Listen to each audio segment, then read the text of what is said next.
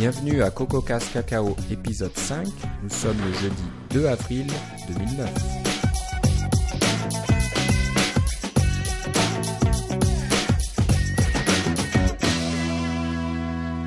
Bonjour tout le monde, bienvenue à une nouvelle émission de CocoCast Cacao. Euh, avec moi aujourd'hui, euh, j'ai Philippe. Comment ça va Philippe? Très bien. Je devrais t'appeler par ton nom de famille peut-être parce que les gens vont dire c'est quel Philippe? Alors moi c'est Philippe Guitare et avec moi j'ai Philippe Casgrain. Bonjour. Alors euh, pas mal de, de nouveautés, Euh, une assez grosse nouveauté pour commencer, puis d'autres petites choses euh, peut-être moins importantes mais intéressantes quand même pour les développeurs sur le Mac et, et l'iPhone. Donc pour commencer, la semaine dernière, si je me trompe pas, la L'annonce de la conférence des développeurs euh, mondiale d'Apple a été annoncée finalement, avec un léger retard d'après ce que j'ai entendu euh, de- par rapport à l'année dernière. Je crois que ça avait été annoncé un petit peu plus tôt, Ouais, en fait, au début mars l'année dernière. début La mars. Donc là, mars. ils ont, ils ont pas mal traîné, on se demandait ce qui se passait. euh. Moi, je trouve qu'ils annoncent ça très tard. De, tout- de toute façon, euh, normalement, bah, pour moi, ça devrait être annoncé au moins six mois à l'avance. Si ce n'est euh, l'année d'avant, devrait dire bon, euh, rendez-vous l'année prochaine à telle date. Parce que c'est quand même un, voyage important hein, d'aller à San Francisco. Puis c'est pas mal d'argent aussi hein, entre le, le prix d'admission, euh, l'hôtel et le voyage. Il faut quand même planifier ça à l'avance. C'est vrai, mais d'un autre côté, l'année dernière, ils ont tout vendu leurs billets. Alors, ils peuvent annoncer à la date qu'ils veulent en même temps qu'ils vendent tous leurs billets. Ouais. C'est pas plus grave que ça, dans un sens. Alors on va voir si la récession actuelle va changer les choses ou pas. Je pense pas. C'est, Apple est toujours aussi populaire, l'iPhone est très populaire, donc je pense que beaucoup de développeurs seront intéressés. Et Oui, euh, Contrairement à d'autres compagnies qu'on nommera pas pour lesquelles on travaille. voilà, exactement. Et puis, euh, bon, toi, tu as eu la chance d'y aller plusieurs fois, donc je pense que je vais te laisser parler un petit peu sur ce sujet. Euh, moi, ce que j'en ai entendu avec euh, Boris, par exemple, de CocoCast, qui y allait aussi plusieurs fois, c'est une mine d'informations. On peut rencontrer les ingénieurs directement. Donc, ceux qui ont les moyens et qui ont le temps d'y aller, et ouais, je, pense que c'est une très bonne idée d'y aller. Donc, ne traînez pas pour prendre vos tickets. La conférence elle-même peut sembler coûteuse à premier avis. C'est 1400 dollars pour la semaine ou quelque chose comme ça, dollars US. Mais euh, en fait, si on compare à toutes les autres conférences techniques, comme euh, le, le PDC de Microsoft, le Professional Developer Conference, qui est, je crois, quelque chose comme 2000 dollars, c'est des prix qui sont comparables, même dans un certain cas plus abordables. Des conférences de 2-3 jours sur Ruby on Rails vont vous coûter 500 dollars. Alors, euh, c'est dans les mêmes gammes de prix. C'est sûr que c'est pas un budget à la portée de tout le monde, mais le- il y a deux gros avantages à la. En fait, non, trois gros avantages quand tu vas WWDC. D'abord, c'est le contenu. Le contenu est généralement très, euh, très adapté à tous les niveaux. Il y a des contenus pour ceux qui commencent, qui n'ont jamais programmé en Objective-C de leur vie, qui n'ont jamais vu euh, le, euh, le Coco de leur vie. Il y a du contenu pour ceux qui sont qui- en ont déjà fait un peu mais qui veulent aller un peu plus loin. Puis il y a du contenu pour les gens qui veulent faire des trucs très avancés. Il y a vraiment de tous les niveaux. Et le, les présentations sont de sont, sont d'excellente qualité. Puis suite au contenu aussi, il y a toujours euh, avant c'était des DVD mais maintenant c'est des films qu'on télécharge sur iTunes. Ça vient avec notre billet et euh, 3-4 mois après, on espérait les avoir plus tôt que ça, maintenant que c'est sur iTunes, mais disons 3-4 mois après, vous pouvez télécharger l'ensemble des, euh, des, euh, des présentations. Donc si vous avez manqué des présentations ou si vous avez pris des notes mais elles sont incomplètes ou si vous voulez revoir certains trucs, tout est disponible euh, pour ceux qui y sont allés. L'année dernière, on pouvait même les acheter, mais c'était un prix... euh, c'était assez faramineux, je pense. Pour acheter les, les trois... C'était un peu cher. les trois sections, c'était 1000 dollars, puis le billet pour la conférence est 1400 dollars là, fait que c'était un peu c'était un peu exagéré, mais euh, nous on envoie une personne de notre équipe à chaque année, et puis l'avantage c'est qu'on a tous les DVD ou les, films sur iTunes après. Ça prend un moment à télécharger, mais euh, c'est euh, c'est une mine d'informations vraiment très intéressante. Donc il y a le contenu et de la façon dont il est présenté. La deuxième chose c'est l'accès aux ingénieurs, parce que ceux qui présentent ce sont la plupart du temps, ce sont des ingénieurs. Il y a toujours des labos avec euh, des nouveaux ordinateurs. Comme quand ils ont annoncé les Power Mac G5, moi j'étais là euh, cette année-là, j'étais chanceux. Et Steve Jobs nous annonce le Power Mac G5 et euh, une heure après, il y avait des labos qui étaient remplis de Power Mac G5 où on pouvait aller installer nos programmes.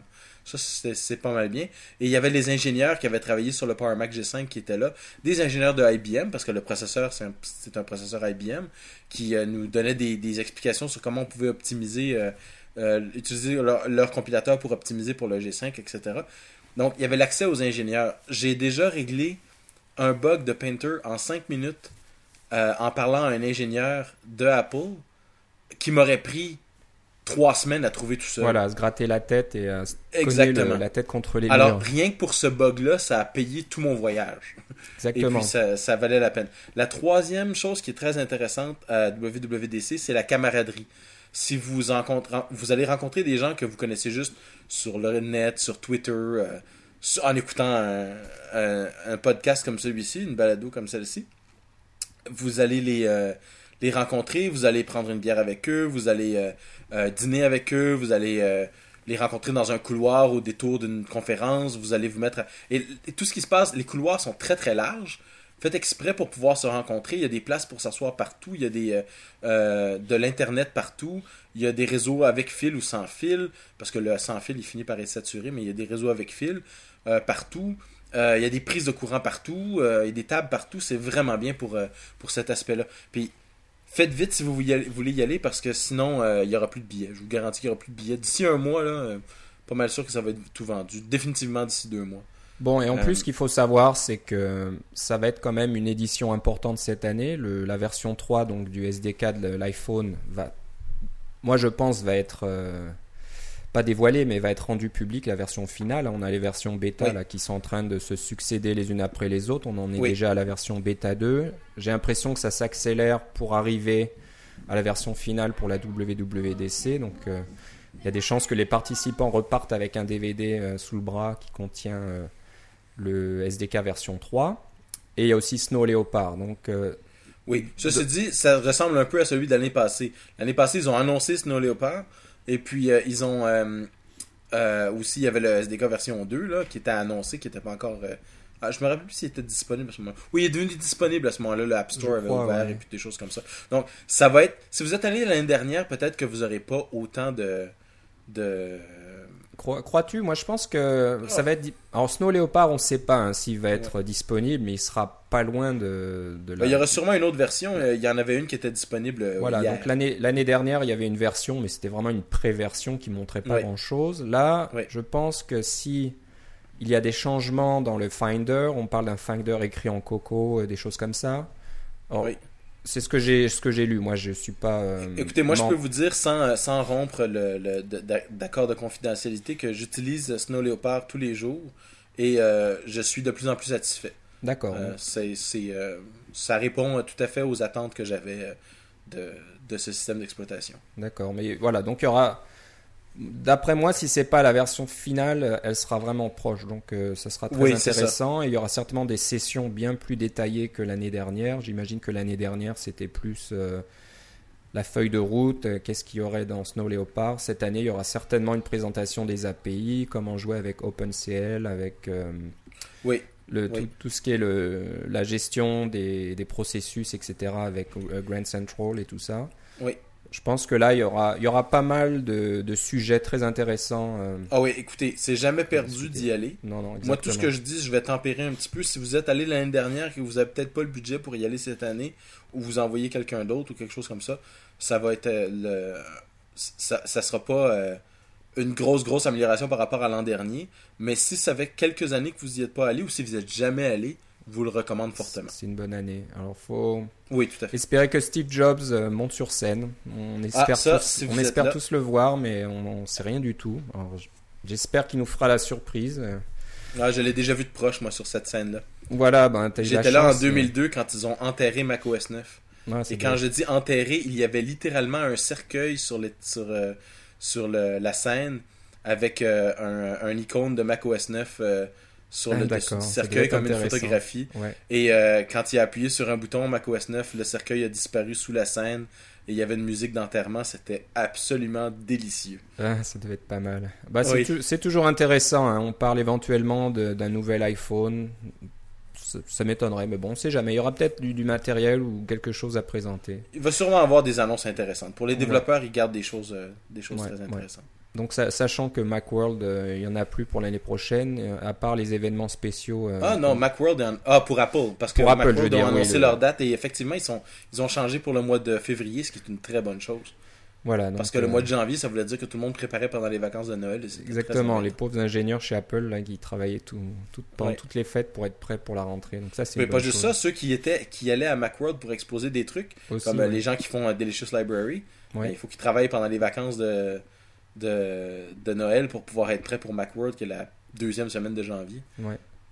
C'est peut-être c'est peut-être pas. Euh, ouais, c'est peut-être un peu pour ça qu'Apple aussi. Bon, il y a d'autres raisons certainement. Hein, non ça devait aussi faire partie de. De, des, des, raisons qu'Apple euh, abandonne Macworld aussi parce que ça devait pas vraiment leur plaire de pas contrôler les, les, dates comme ça et de devoir travailler euh, d'arrache-pied pendant toutes les fêtes. Mais on voit quand ils contrôlent les dates, on voit qu'ils nous les annoncent seulement à la dernière minute de toute façon. Exactement. Un peu plus avancé on n'est pas surpris euh, de ce point de vue-là. Donc voilà, la WWDC euh, à San Francisco le mois de juin, du 8 au 12 juin. Donc euh, dépêchez-vous si vous, voulez, y, aller. Voilà, les tickets vont pas durer, je pense. Ça va partir assez vite. sujet suivant. Alors là, qui est un petit peu un sujet à controverse. Vous avez dû certainement en entendre parler sur Twitter, sur les blogs et, et à droite ou à gauche. C'est la fameuse off Mac Heist donc nous en sommes à, l'année, à la troisième année, donc c'est la troisième offre. Euh, de mon côté, j'avoue que je l'ai acheté. J'avais pas acheté la première et deuxième année. J'ai vu sur Twitter. Exactement. Mais là, j'ai vu quand même pas mal d'applications qui étaient très intéressantes. Euh, Little ah, Snapper me plaisait bien. Voilà, Acorn me plaisait bien aussi. Euh, j'espère qu'on arrivera à Bongs TV, produisant des, des screencasts pour CocoCast, j'ai envie de regarder euh, à quoi ça ressemble, s'il y a du potentiel pour utiliser ce genre de logiciel pour un peu agrémenter les, screencasts. Mm. Aujourd'hui, donc, on a eu la petite surprise d'avoir euh, Delicious Library 2 qui, est gratuit. Donc, euh, pour ça, il a fallu un peu vendre son âme au diable et puis donner son compte Twitter pour, pour pouvoir l'avoir. Donc, j'avoue que j'ai pas trop résisté longtemps. Delicious Library 2 est vraiment un très bon logiciel. Donc, pour moi, de mon côté, j'ai pas mauvaise conscience. Euh, les développeurs qui proposent leurs applications au travers de Mac Heist sont pas idiots. C'est pas n'importe qui. Par exemple, et un bon exemple, c'est Delicious Library 2. Euh, Will Shipley, c'est pas n'importe qui. Il est très malin, je pense. Donc, euh, c'est pas une personne. Oui, il est très bon en marketing pour avoir vu certaines de ses conférences où il parle de marketing. Voilà, tu l'as vu à C4, c'est ça? Oui, c'est ça. la vidéo est disponible sur le net. Peut-être qu'on devrait le mettre dans nos notes. On mettra ça dans, dans les notes euh, de, l'épisode. Donc, pour moi, j'ai pas mauvaise conscience. Euh, on, on, les oblige pas. je pense quand même que c'est une. Je sais pas ils vont peut-être pas gagner autant d'argent que s'ils vendaient le même nombre d'applications euh, au prix ah, normal. Mais est-ce qu'ils vendraient le même nombre d'applications au prix normal euh, sans, sans passer par Mac Heist ou euh, ce genre de promotion? Je ne suis pas certain. Mais, tu vois, le, problème, personnellement, que j'y vois, c'est que oui, tu as, raison, les, les, développeurs ont fait pas, ils ont pas un fusil sur la tempe et on leur dit vous allez vendre dans Mac Heist. Ils ont choisi ça de façon, ils sont majeurs et vaccinés comme on Exactement. dit. mais d'un autre côté, ce que ça fait, c'est que ça, ça enlève de la valeur perçue à leur logiciel. Comme par exemple, euh, mettre un prix sur un logiciel, c'est quelque chose qui est très difficile parce qu'un logiciel, par définition, ça n'a pas de valeur dans un sens que créer une copie coûte très cher. La première copie coûte très cher, mais toutes les copies après ça coûtent pratiquement rien. Bon, il y a des coûts si vous faites un CD ou il y a des coûts pour le téléchargement, pour le serveur, des choses comme ça. Mais on s'entend que c'est des coûts qui sont infinitésimaux. Là. On les comptabilise, mais vous vendez 100 000 logiciels, ça va vous coûter 200 dollars par mois. Vous vendez 1 million de logiciels, ça va vous coûter 250 dollars par mois. C'est des, des, des, prix qui, sont tellement faibles que ça vaut presque pas la peine d'en parler ici. Donc, mettre un prix sur un logiciel, c'est difficile. Et euh, la valeur perçue est importante aussi. Si je crée le meilleur éditeur d'images que vous avez jamais vu et que je le vends 19,99, c'est le ou 10 euros. Ben, vous allez le regarder, vous allez dire, est-ce que ça peut vraiment être le meilleur éditeur d'images que j'ai jamais vu? Il coûte juste 10 euros, c'est impossible. Là, je vous vends le même éditeur d'images, mais là, je vous le vends 400 dollars, 200 euros. Là, vous allez dire, Hum, je vais prendre ça plus au sérieux, je vais m'investir sérieusement dans ce logiciel-là, ça vaut plus la peine. C'est le même logiciel. Donc, il y a une valeur perçue qui est très importante pour le, pour le logiciel, de, pour le prix du logiciel. Mais quand on fait quelque chose comme MacHeist, on dit toute l'année, je vends mon logiciel 100$. Et là, arrive MacHeist et vous pouvez acheter mon logiciel 40$, euh, accompagné de 12 autres logiciels. Mais qu'est-ce que ça fait à la valeur perçue de votre programme? C'est ça euh, qui me dérange un peu. Oui, vous n'êtes pas forcé de le faire en tant que développeur, mais ça rajoute euh, ça diminue la valeur perçue de votre logiciel et c'est à peu près la seule chose sur laquelle vous pouvez vous baser pour, euh, pour mettre un prix. D'un autre côté, les, les prix d'origine sont affichés clairement, donc c'est pas. Euh, on ne dévalue pas votre application sans montrer oui. le prix. Et ça reste quand même une, une, une offre promotionnelle pour moi. C'est plutôt un coup de publicité à la fois pour Mac Ice et à la fois pour les applications qui y participent. une durée limitée de deux semaines. Après, les prix vont revenir normal. Voilà, les, les, prix vont revenir et personne va, euh, va contacter Will Shipley de Delicious Monster en disant oh non, ton application, euh, euh, je pouvais l'acheter peut-être, je sais pas, pour l'équivalent de 2 ou 3 dollars il y, a, y a quelques semaines avec Mac Ice. Maintenant, je paierai jamais 20 dollars ou 30 dollars pour l'acheter. Je pense pas. Oui. Surtout, surtout dans le milieu du Mac, les gens qui s'intéressent aux applications Mac et cette mentalité-là. Donc, moi, ça me dérange pas trop. Si cette promotion durait toute l'année ou s'il y avait un Mac Ice tous les mois, ça serait, là, ça serait gênant. Mais maintenant, c'est devenu un peu une tradition. Mais c'est justement, alors qu'est-ce qu'on va faire? Tu as le goût d'acheter Delicious Library? Oh, on est, au mois de, on est, au mois de novembre. Je vais attendre que le Mac Ice arrive puis le mettre. Oui, je sais pas parce que c'est jamais les mêmes applications, c'est jamais les mêmes développeurs. Donc non, mais Delicious Library, ça fait déjà deux fois. Ah, ça fait peut-être deux fois. Donc euh, bon, apparemment, j'imagine que lui euh, est content de, cette. cette oh oui, lui est très content. Euh, oui. Donc voilà, je, je sais pas. Moi, je suis pas trop gêné pour ça et j'avoue que il y a peut-être pas mal d'applications que j'aurais peut-être pas acheté de toute façon. Euh, là, j'avoue que sur les 12 applications, j'en ai installé seulement deux ou trois, je crois. Euh, les autres, j'y ai même pas touché encore et peut-être que je les installerai jamais. Donc euh, voilà, bon, c'est on peut avoir son avis, je pense, hein, euh, positif ou négatif, mais je pense pas que c'est la fin du monde dans, les deux cas. Donc, euh, je sais pas pourquoi certaines personnes et certains développeurs sont complètement scandalisés. Mais c'est parce qu'il y a aussi il y a un effet d'entraînement, c'est que euh, je parlais de la, la, dévaluation perçue d'un logiciel. Dans le, dans le, monde du Mac, il y a beaucoup de, de créateurs de logiciels indépendants. Donc, si quelqu'un dévalue son logiciel, il y en a qui pensent que ça reflète sur tous les autres logiciels indépendants. Comme par exemple, moi, mon éditeur d'image que je vendais 100$ ou, ou 400$, je le vends subitement 10$ euh, à MacHeist. Eh bien, l'autre personne qui a un éditeur d'image à, à 100$, qui était le quart du prix du mien, ben, soudainement, il devient... Euh, il devient euh, ça c'est plus une bonne valeur parce que moi je suis passé de 400 à 10 donc il y, en a qui pensent qu'il y a un effet d'entraînement un effet de, de halo finalement sur les autres les autres logiciels je suis personnellement pas convaincu que ça se passe, mais je peux très bien comprendre leur point de vue. Ouais, ouais. Donc voilà, c'est un, peu, un peu le problème. Je pense que c'est assez difficile de, percevoir l'impact de cette offre finalement sur le marché des développeurs. C'est la troisième édition.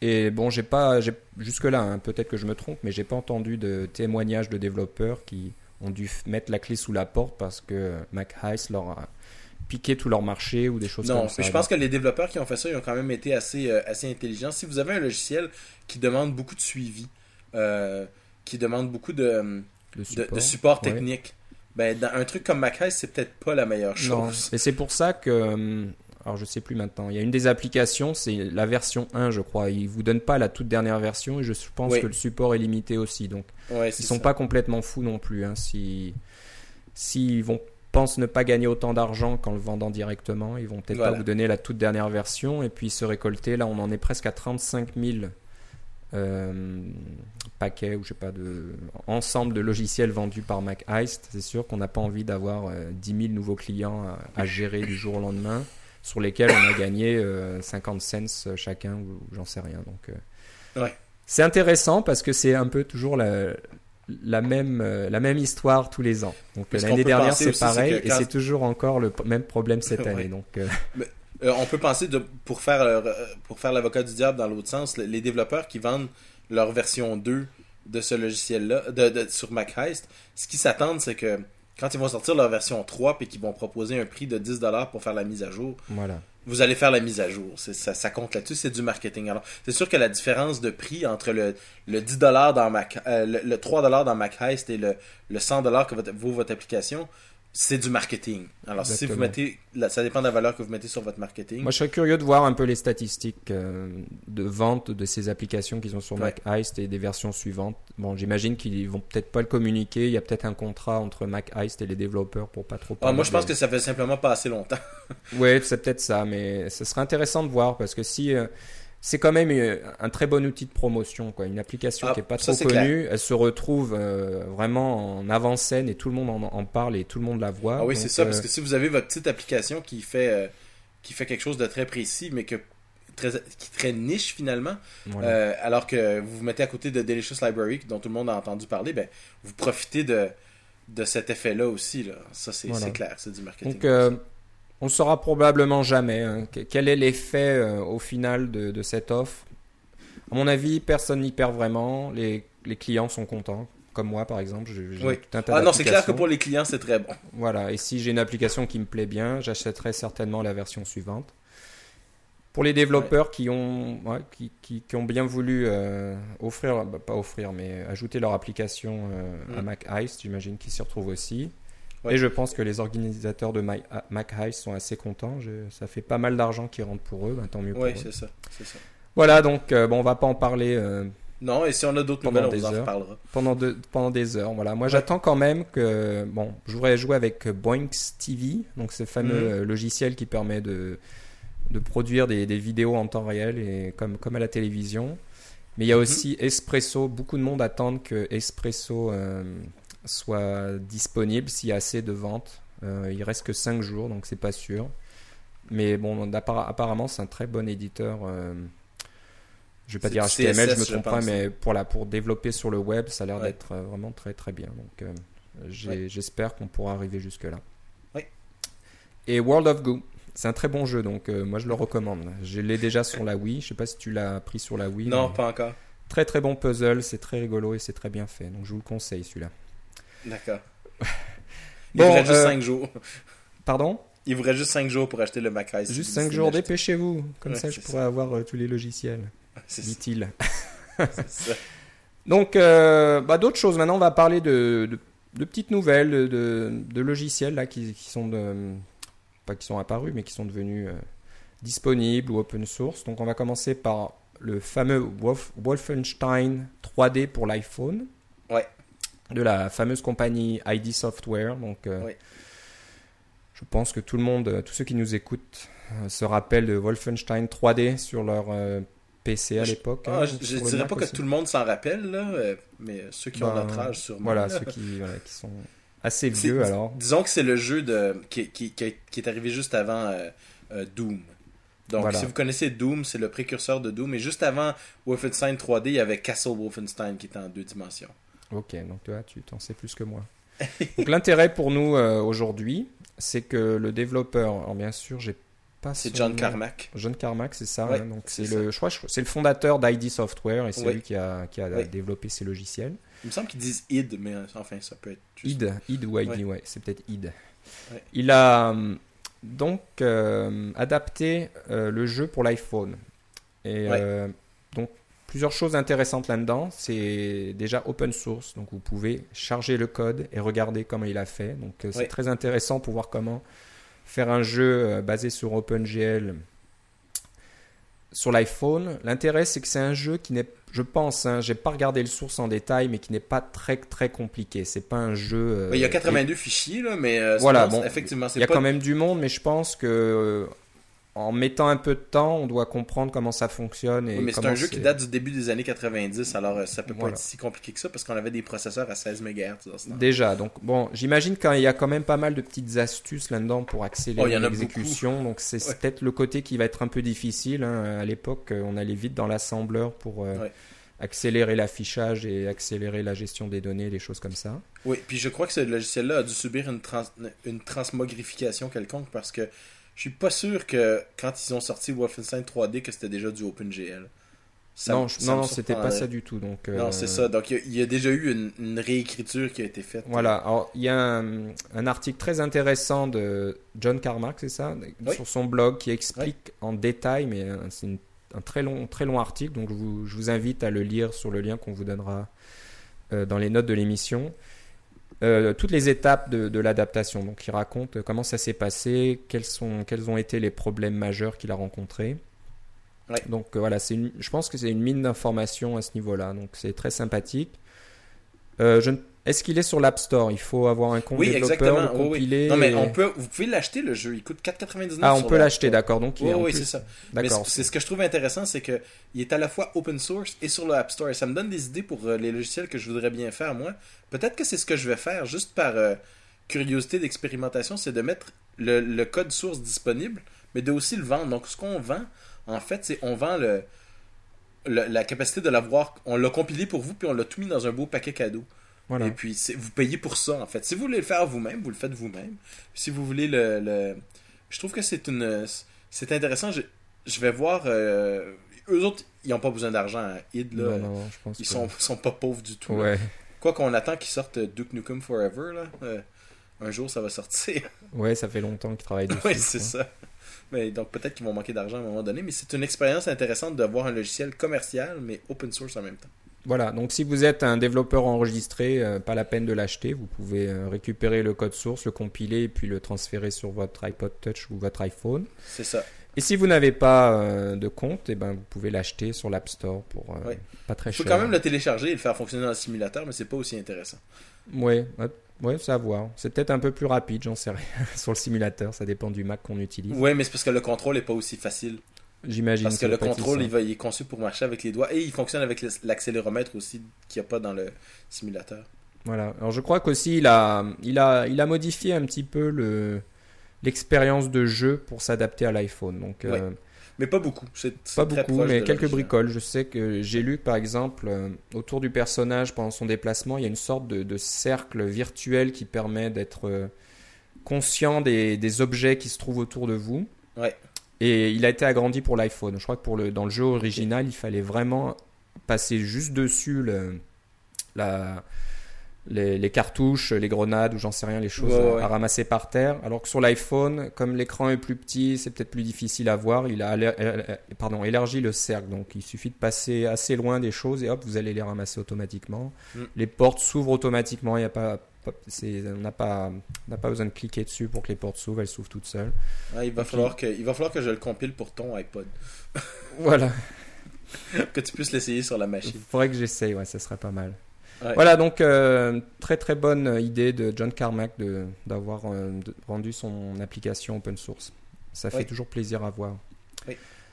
Euh, Slow Ride. Donc là, c'est, je vais te, je vais te laisser euh, t'en parler.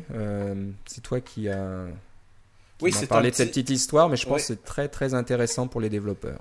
Oui, ça c'est euh, c'est que- quelque chose qui a été écrit par euh, Craig Hockenberry qui a fait Twitterific. Si vous utilisez Twitter, vous connaissez probablement le petit oiseau bleu de Twitterific. Alors c'est euh, Craig Hockenberry de Icon Factory. Ce qu'il a fait, c'est qu'il a écrit un script qui permet de ralentir votre connexion Internet. Alors là, vous vous demandez pourquoi je voudrais ralentir ma connexion Internet. C'est simple. Quand vous testez votre logiciel que vous avez créé pour votre iPhone ou votre iPod Touch, particulièrement pour les iPhones, euh, vous êtes souvent sur un réseau sans fil. Vous êtes à la maison, vous êtes au travail, vous avez un, réseau extrêmement rapide. Les, les temps de connexion sont instantanés. Alors, l'expérience d'utilisation est la meilleure que vous pouvez avoir.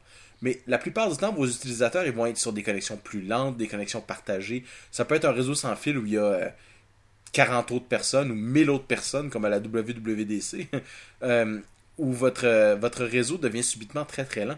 Puis, il y a beaucoup de programmes qui deviennent totalement inutilisables quand le, réseau sans fil est, euh, que ce soit le réseau téléphonique ou le réseau Wi-Fi, qui deviennent totalement inutilisables parce qu'ils s'attendent toujours à avoir une connexion instantanée.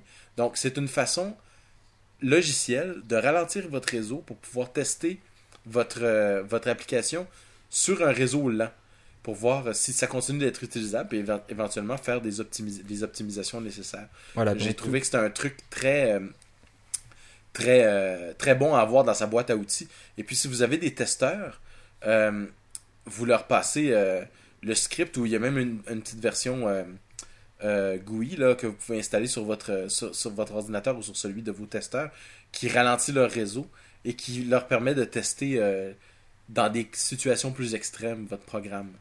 Voilà, donc euh, il y a un problème, euh, euh, assez commun, et tu, tu, en as déjà parlé, Philippe, c'est qu'on a tendance à tester son application sur le simulateur de l'iPhone, sur son Mac très puissant, avec 4 cœurs, 4 gigas de mémoire centrale, etc. C'est ça. Donc tout est rapide, vos listes défilent très rapidement, tout démarre vite, ça s'affiche bien, etc. Vous faites des appels au réseau, vous chargez vos images, vous chargez vos données, etc. C'est super, ça marche très bien.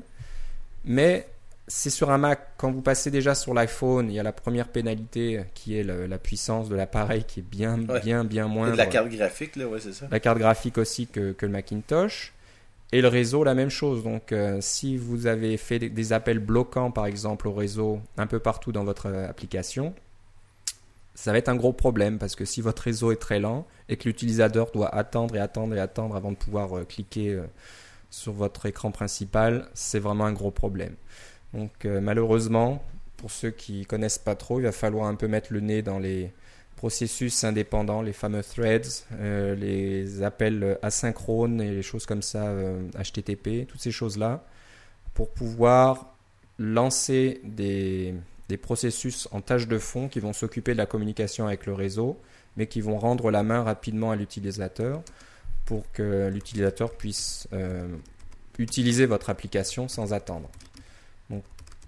On n'en parle pas souvent, c'est peut-être pas dans les premiers chapitres des, livres euh, qui vous apprennent la programmation sur l'iPhone. Mais je pense que si vous voulez euh, faire une application agréable à, l'utilisation, il va falloir s'y mettre. Il va falloir s'y mettre euh, assez rapidement. Donc, je pense que SlowRide est un très bon outil. et c'est gratuit encore. Une et c'est gratuit et c'est juste un script Unix. Donc, c'est ça. Hein. Peut-être une application comme tu disais. Oui, c'est ça. Voilà. On va parler. bon, on a plusieurs sujets encore à, discuter, mais on ne veut pas trop déborder au niveau du temps. Euh, si on passait à 3, 320, donc ah 320. Ça va être une euh, bonne façon de clore le, podcast. Voilà, donc euh, c'est une bibliothèque gratuite qui est offerte par le développeur de l'application Facebook sur l'iPhone. Donc si vous êtes un utilisateur Facebook et que vous avez téléchargé l'application officielle qui est Facebook, qui est gratuite. Vous verrez qu'elle est très bien léchée, on va dire. Elle est très jolie, très bien faite, avec beaucoup, beaucoup de fonctionnalités. Oui. Et le développeur Joe Hewitt, oui. Hewitt, hein, je ne sais pas trop comment prononcer son nom. Pareil, un peu comme John Carmack, et très gentiment euh, offert sa, une bibliothèque de, fonctions, hein. tout un tas de choses, tout un tas de, de modules, des classes en fait, là, des classes euh, je ne les ai pas malheureusement regardés en détail. Je l'ai téléchargé l'application euh, d'exemple qui est livrée avec. Donc pas mal de choses.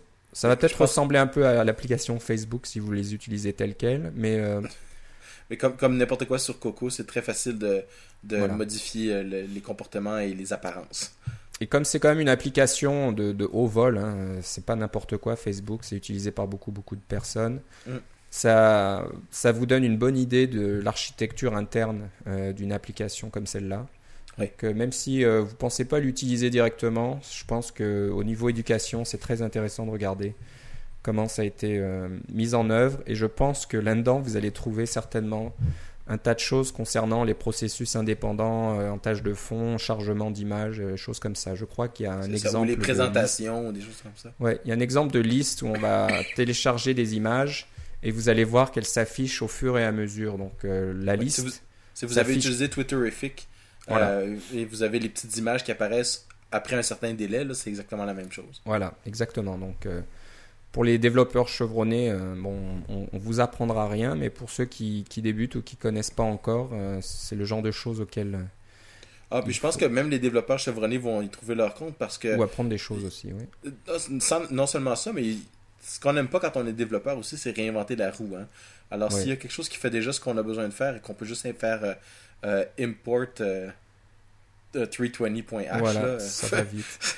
ça va beaucoup, c'est ça, c'est beaucoup plus rapide.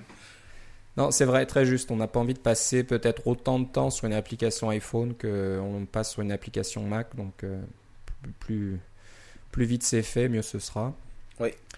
Donc voilà, merci à Joe Hewitt de, d'avoir euh, rendu sa bibliothèque publique. Encore une fois, le lien sera dans les notes de cet euh, épisode aujourd'hui. Oui. Et voilà, donc bah, pour pas que ça soit trop long et qu'on vous en garde pour la prochaine fois, on va s'arrêter là pour aujourd'hui. Et voilà, donc merci Philippe. Et à bientôt Philippe. sur les ondes.